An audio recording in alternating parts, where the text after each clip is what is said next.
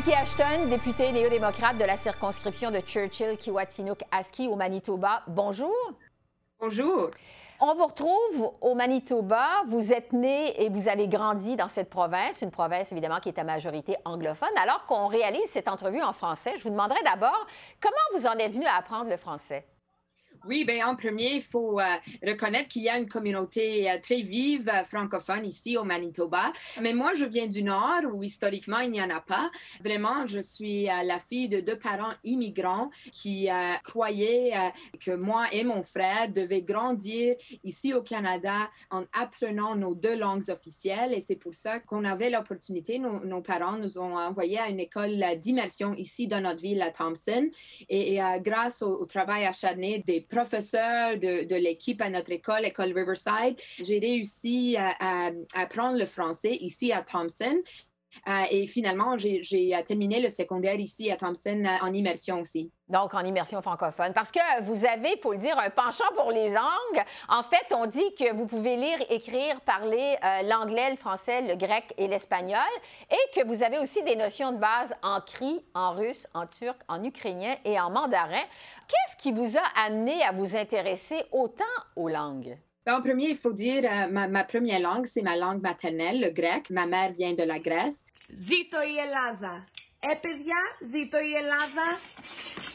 Zito Yelava on était chanceux ici de grandir dans une communauté multiculturelle où, en premier, euh, euh, il y avait des opportunités, comme j'ai dit, d'apprendre nos deux langues officielles, le français, et ensuite, euh, on avait des chances d'apprendre d'autres langues.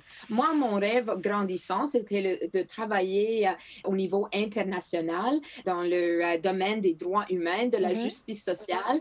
Alors, pour moi, la politique, c'était pas vraiment la, la, direction que je voulais poursuivre, c'était plutôt le travail soit diplomatique ou dans dans un ONG à l'international, j'ai voulu poursuivre l'apprentissage de langue et un apprentissage qui sert à, comprendre nos communautés, les peuples euh, de notre région, par exemple avec le CRI, mais aussi mieux comprendre le monde et comment on peut trouver, euh, reconnaître nos différences, mais trouver aussi euh, les points en commun. Donc, vous le disiez, votre mère est d'origine grecque, votre père est d'origine anglaise, votre père vous a précédé en politique, il faut le dire. Bon, votre père, c'est Steve Ashton qui affiche une longue feuille de route de plus de 30 ans sur la scène politique provinciale au Manitoba.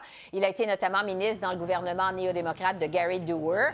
Vous, vous êtes engagé jeune, dans la jeune vingtaine en politique. Est-ce que c'est l'exemple de votre père qui vous a poussé à vous lancer en politique? C'est clair que j'ai grandi dans une famille politique. Je vais aussi reconnaître la force qui est ma mère, féministe euh, depuis, euh, ben, depuis toujours, mais organisatrice, euh, militante féministe ici au Nord et s'est impliquée dans la politique locale aussi. Alors, j'ai grandi dans une famille politique, mais je pense que comme plusieurs enfants, on, rejette un peu l'idée qu'on va suivre les pas de nos parents. Comme j'ai dit, moi, je voulais faire du travail au niveau international et c'est ça que j'ai poursuivi à travers mes études, j'ai fait mm-hmm. des stages, travaillé à ce niveau-là. Mais en fait, euh, c'était euh, le grand débat de 2005, euh, le débat de la légalisation du mariage gay, qui m'a rapporté chez nous. Moi, j'étais passionnée par la question des droits humains au niveau international, mais à ce point-là, c'était essentiel de, me tenir debout pour les droits humains ici chez nous, au Nord et au Canada. Oui, mes parents étaient encourageants et, me soutenaient, mm-hmm. mais c'était plutôt des femmes féministes de ma communauté qui, qui m'ont demandé de considérer, de me présenter en, politique. Understand that New Democrats will be there day in and day out for the working people of Manitoba and from coast to coast to coast in this country. Let's get down to the job. Let's get this election won in the next three weeks.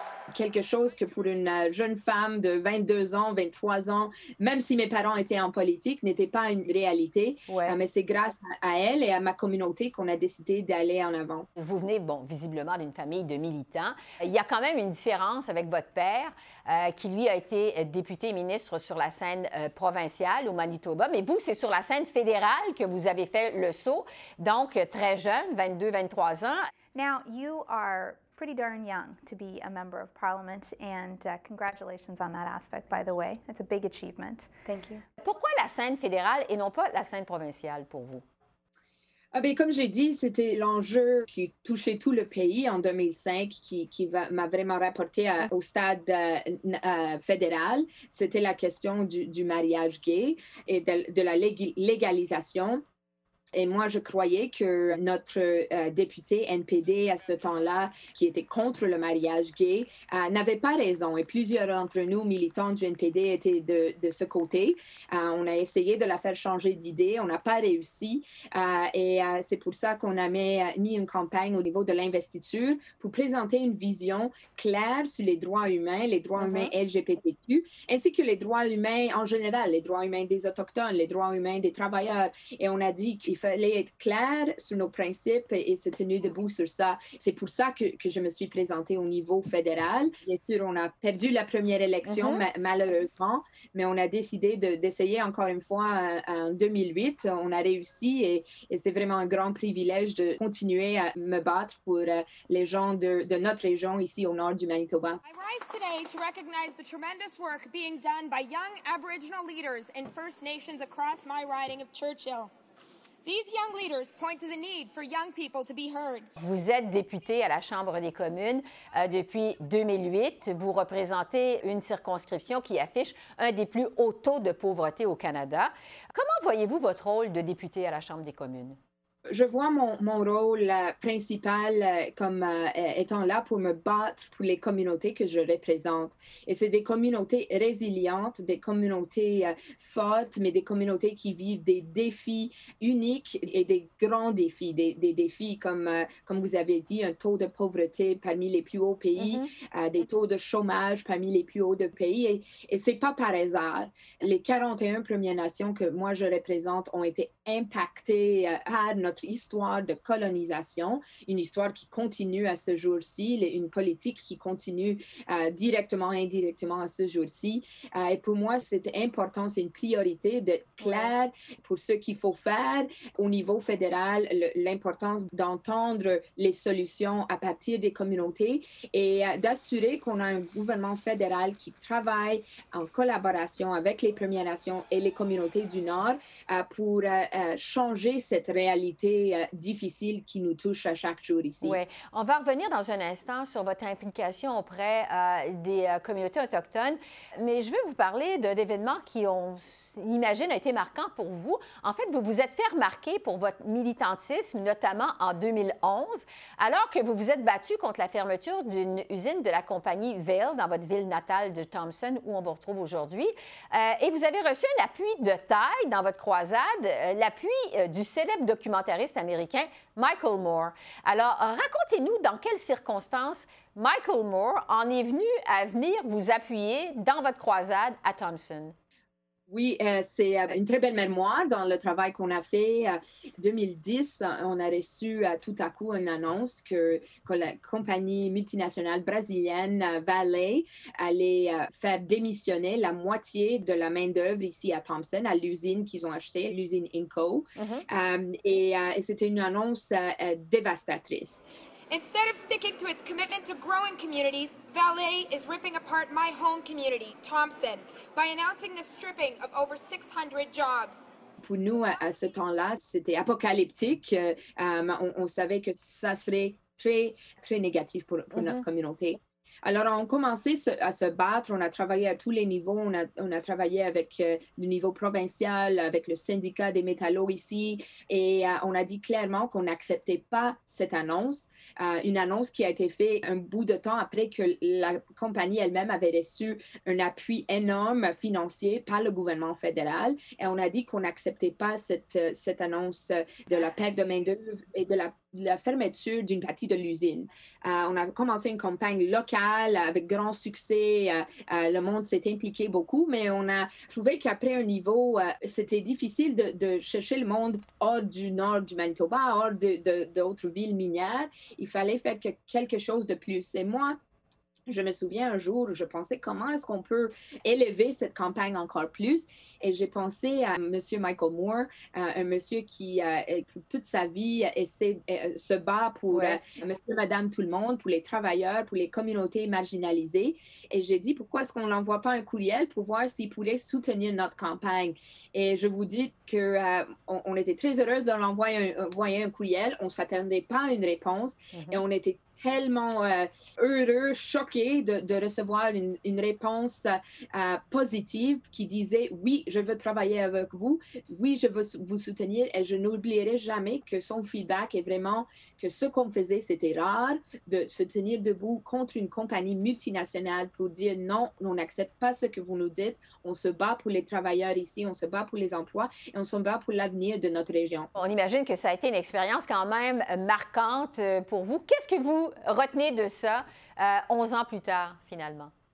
Ce que je retiens, c'est le besoin d'engager notre communauté, d'encourager le monde, de dire qu'on n'accepte pas l'injustice, on n'accepte pas cette idée que ceux avec le pouvoir ne peuvent pas nous prendre notre, notre gagne-pain, notre travail, notre avenir, euh, et qu'on peut se battre contre ça. Et il y a du monde dehors de notre communauté, euh, à travers le pays et même à l'international, qui peuvent se tenir debout avec nous et en solidarité, et qu'on peut avancer. Et finalement, euh, expérience, le travail qu'on a fait, la campagne a réussi. On a pu faire reculer l'annonce de Valet mm.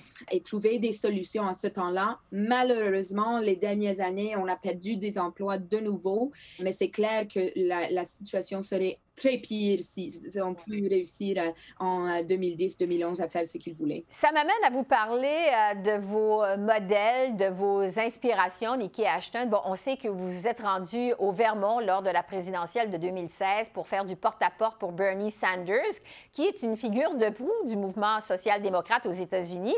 Les néo-démocrates au Canada citent souvent comme modèle Tommy Douglas, un ancien premier ministre de la Saskatchewan, qui est reconnu bien sûr comme le père de l'assurance maladie universelle au pays. Quels sont vos modèles en politique? Quels sont les personnages politiques qui vous ont le plus inspiré, vous?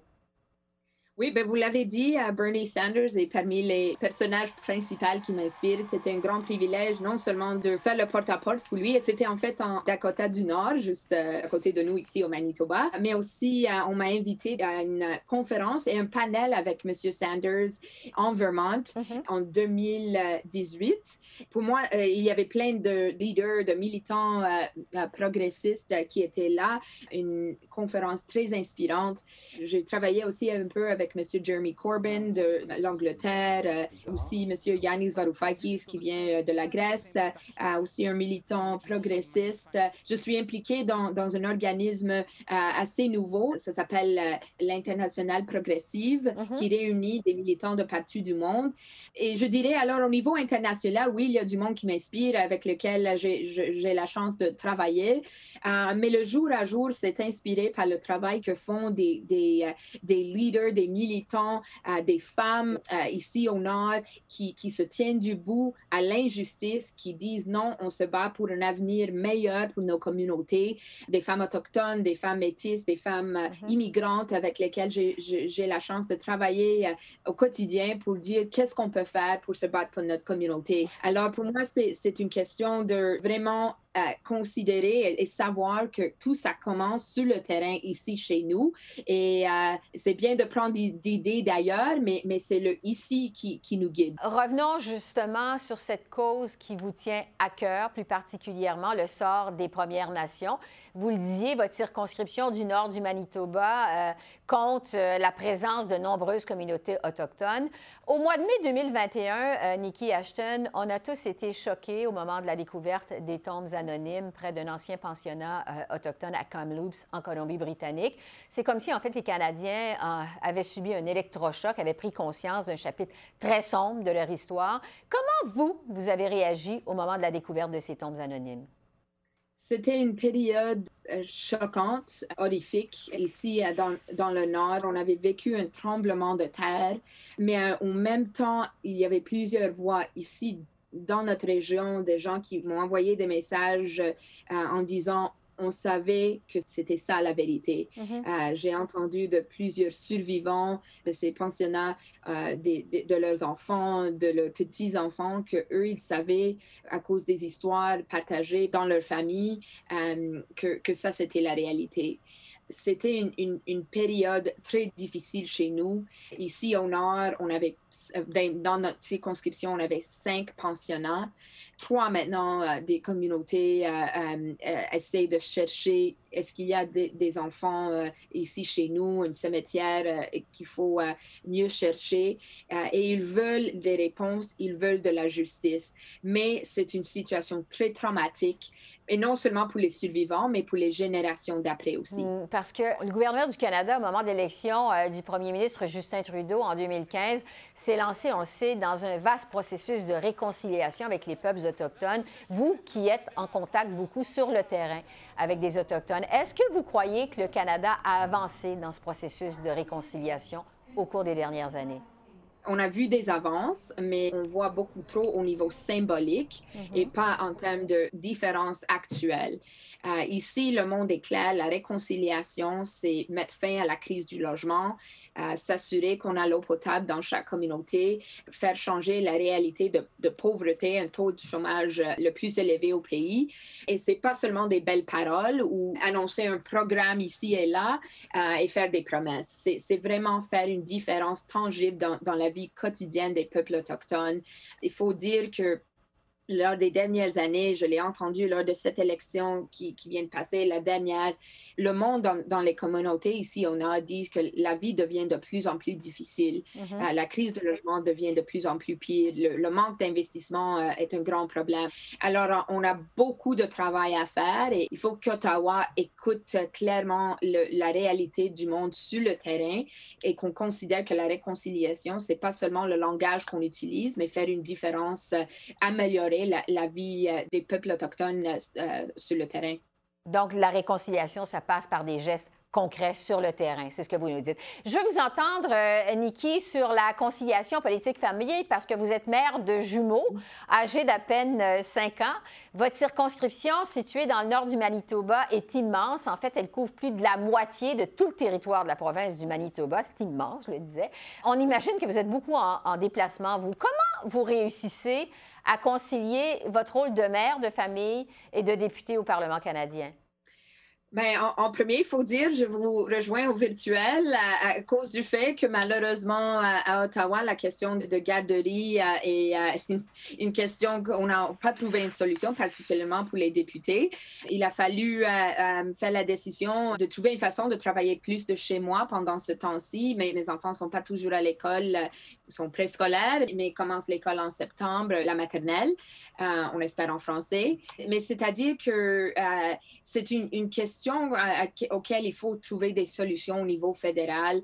La vie de député existe sur un modèle masculin où les hommes peuvent laisser leurs femmes, leurs enfants, leurs familles chez eux, aller à Ottawa, vivre une vie euh, de politique 24 heures sur 24. Et euh, il faut être clair que c'est un modèle euh, d'un vieux temps et c'est un modèle euh, euh, sexiste de plusieurs façons. Il mm-hmm. faut dire que COVID nous a donné l'opportunité de, trouver, non seulement en Parlement, mais à travers le pays, l'opportunité de, travailler au virtuel. J'espère qu'on va continuer ça parce que ça aide non seulement en termes de, santé publique, non seulement en termes d'environnement, ne voyagez pas autant, mais aussi de la question de conciliation travail-famille c'est difficile de faire ce travail avec des petits, mais euh, je considère euh, essentiel d'avoir de, des voix, non seulement de mères, mais de parents qui ont des jeunes enfants, qui regardent la réalité autour d'eux, qui veulent euh, trouver des solutions pour, pour leurs enfants, pour un avenir pour leurs enfants. Il faut avoir ces voix au niveau du Parlement et pour le faire, il faut être réalistique que la structure du Parlement, l'horaire du Parlement et particulièrement l'accès virtuel, il faut s'assurer que c'est inclusif pour qu'on ait toutes les voix autour de la table. Et c'est ça. Mais il faut aussi régler la question des garderies au Parlement et à travers le pays aussi. Oui, c'est ça. Donc, ça fait partie des solutions qui doivent être amenées euh, sur la table et euh, mises en application. Bon, puisqu'on parle de la famille euh, Nikki Ashton, au mois de janvier 2021, en pleine troisième vague de la pandémie, vous avez pris la décision de vous rendre en Grèce, visiter votre grand-mère qui était malade.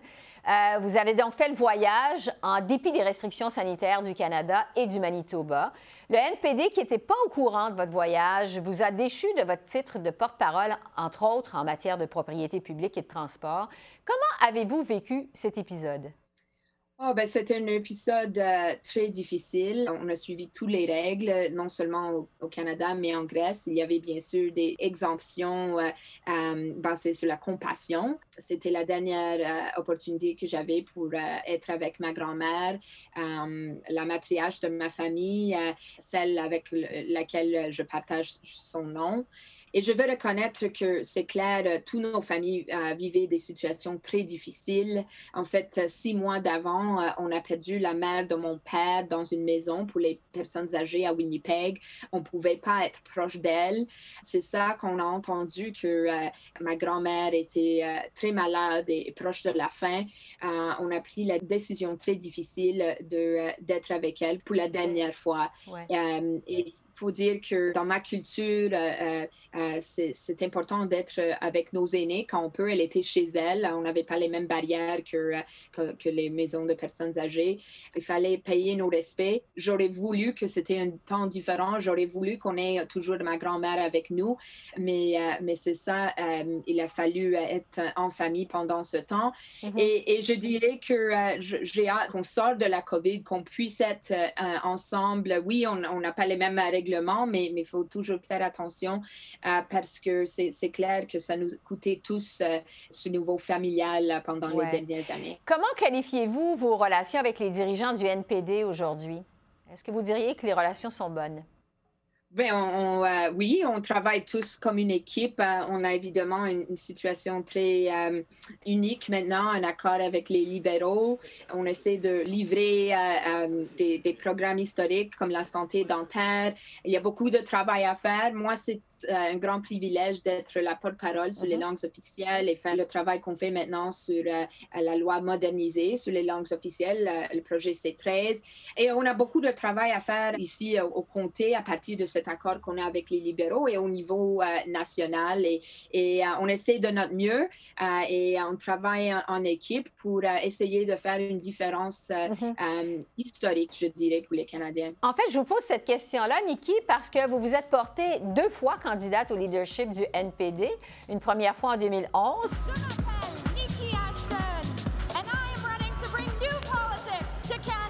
Puis une deuxième fois en 2017, course qu'avait remporté le chef actuel Jack Meeting.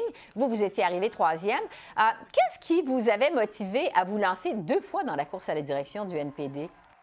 Mais clairement, le, besoin de proposer une autre direction pour l'NPD, une vision alternative à ce qu'on avait à ce temps-là. Je suis très fière du travail qu'on a fait. Euh, moi, je dirais que les deux fois, on a réussi à proposer des idées et des propos qui ont, qui ont euh, guidé le parti dans des nouvelles directions. Euh, on a vu ça lors de notre campagne en 2017 où euh, plusieurs des idées qu'on avait proposées en premier ont été partagées par la campagne de, de, notre chef maintenant, M. Jagmeet Singh, et mm-hmm. des idées qu'on a continué à proposer depuis ce temps-là. Je dirais pour moi, c'est l'essentiel depuis que j'étais élue, avant que j'étais élue, c'était clair de notre principe comme néo-démocrate, comme progressiste, de ne pas oublier cela. Et ça, c'était essentiel dans mes campagnes et dans le travail qu'on fait chaque jour. Vous savez, la Maxime dit jamais 203. Si jamais l'occasion se présentait dans l'avenir, est-ce que vous seriez intéressé à vous présenter une troisième fois à la direction du NPD? Est-ce que c'est quelque chose qui pourrait vous intéresser éventuellement? Ah, ben, euh, il faut dire que, que, euh, euh, que non, c'est n'est pas quelque chose qui, qui m'intéresse, comment je vois la vie maintenant. C'est très important de me battre pour, pour les gens qui m'ont fait élu, d'avancer les enjeux principaux de chez nous mm-hmm. et d'être là pour mes petits qui besoins des parents et des villages. Ceux qui ont les jumeaux le savent, c'est pas seulement des parents, mais un village pour les, les soutenir.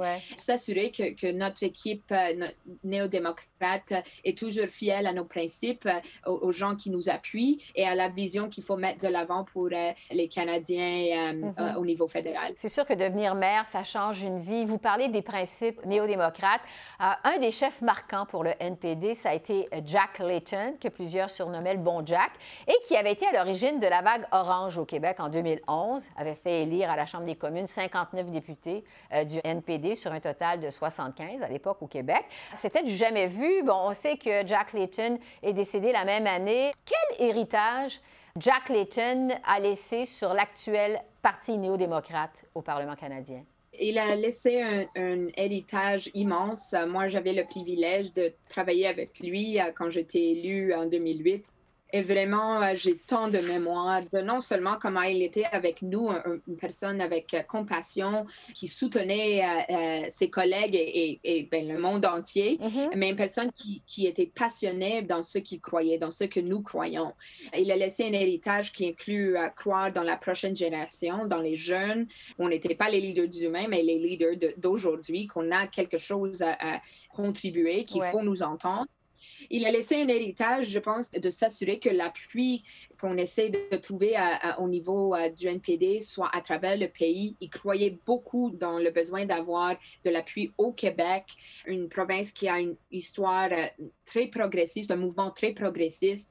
Euh, pour lui, c'était essentiel de chercher l'appui là-bas, d'être un allié dans les luttes des, progressistes du Québec. Je pense que ça, c'est quelque chose qui nous guide toujours. Il faut toujours se souvenir de cela. Et c'était quelqu'un qui, qui croyait qu'on se bat toujours pour les grands défis de, demain. Il parlait du changement climatique avant très peu de monde au niveau fédéral en parlait. Il parlait de, de la réconciliation avec les peuples autochtones quand très peu en parlaient. C'était pas un job, c'était pas quelque chose de 9 à 5, c'était euh, l'histoire de, sa vie. Euh, et euh, je crois que c'était un, héritage que on continue à, honorer, mais il faut se souvenir de ce que Jack Layton, c'était pas seulement une image, c'était quelqu'un qui, qui, qui, nous a laissé un guide comment continuer à faire notre travail. Le temps file. Je veux vous parler d'avenir en terminant parce que vous êtes encore jeune, là, malgré votre feuille de route impressionnante. Vous n'avez même pas encore 40 ans. Quand vous vous projetez dans l'avenir, dans 3, 4, 5 ou 10 ans, est-ce que vous vous voyez, euh, Nikki Ashton, faire autre chose que de la politique? Je dirais merci pour le commentaire. On approche le 40 euh, assez vite, mais on n'est pas là toujours. C'est une bonne question. Je ne sais pas concrètement. Euh, bien sûr, le politique, c'est pas quelque chose euh, de garanti. Alors, j'espère faire ce travail pour autant de temps que, je peux, que j'ai du soutien. Si la part de la politique femme, j'aimerais continuer à faire un travail qui a comme focus euh, le, désir d'améliorer la réalité euh, des, communautés chez nous, des communautés à travers le, Canada et, euh, et, autour du monde. Et entre-temps, c'est votre rôle de mère de famille qui vous attend parce qu'on entend vos enfants, vos jumeaux qui vous appellent. Alors, on va vous laisser aller. Nikki Ashton, députée néo-démocrate du nord du Manitoba, merci beaucoup. Merci. On va continuer de vous suivre. Merci à vous. Au revoir. Au revoir.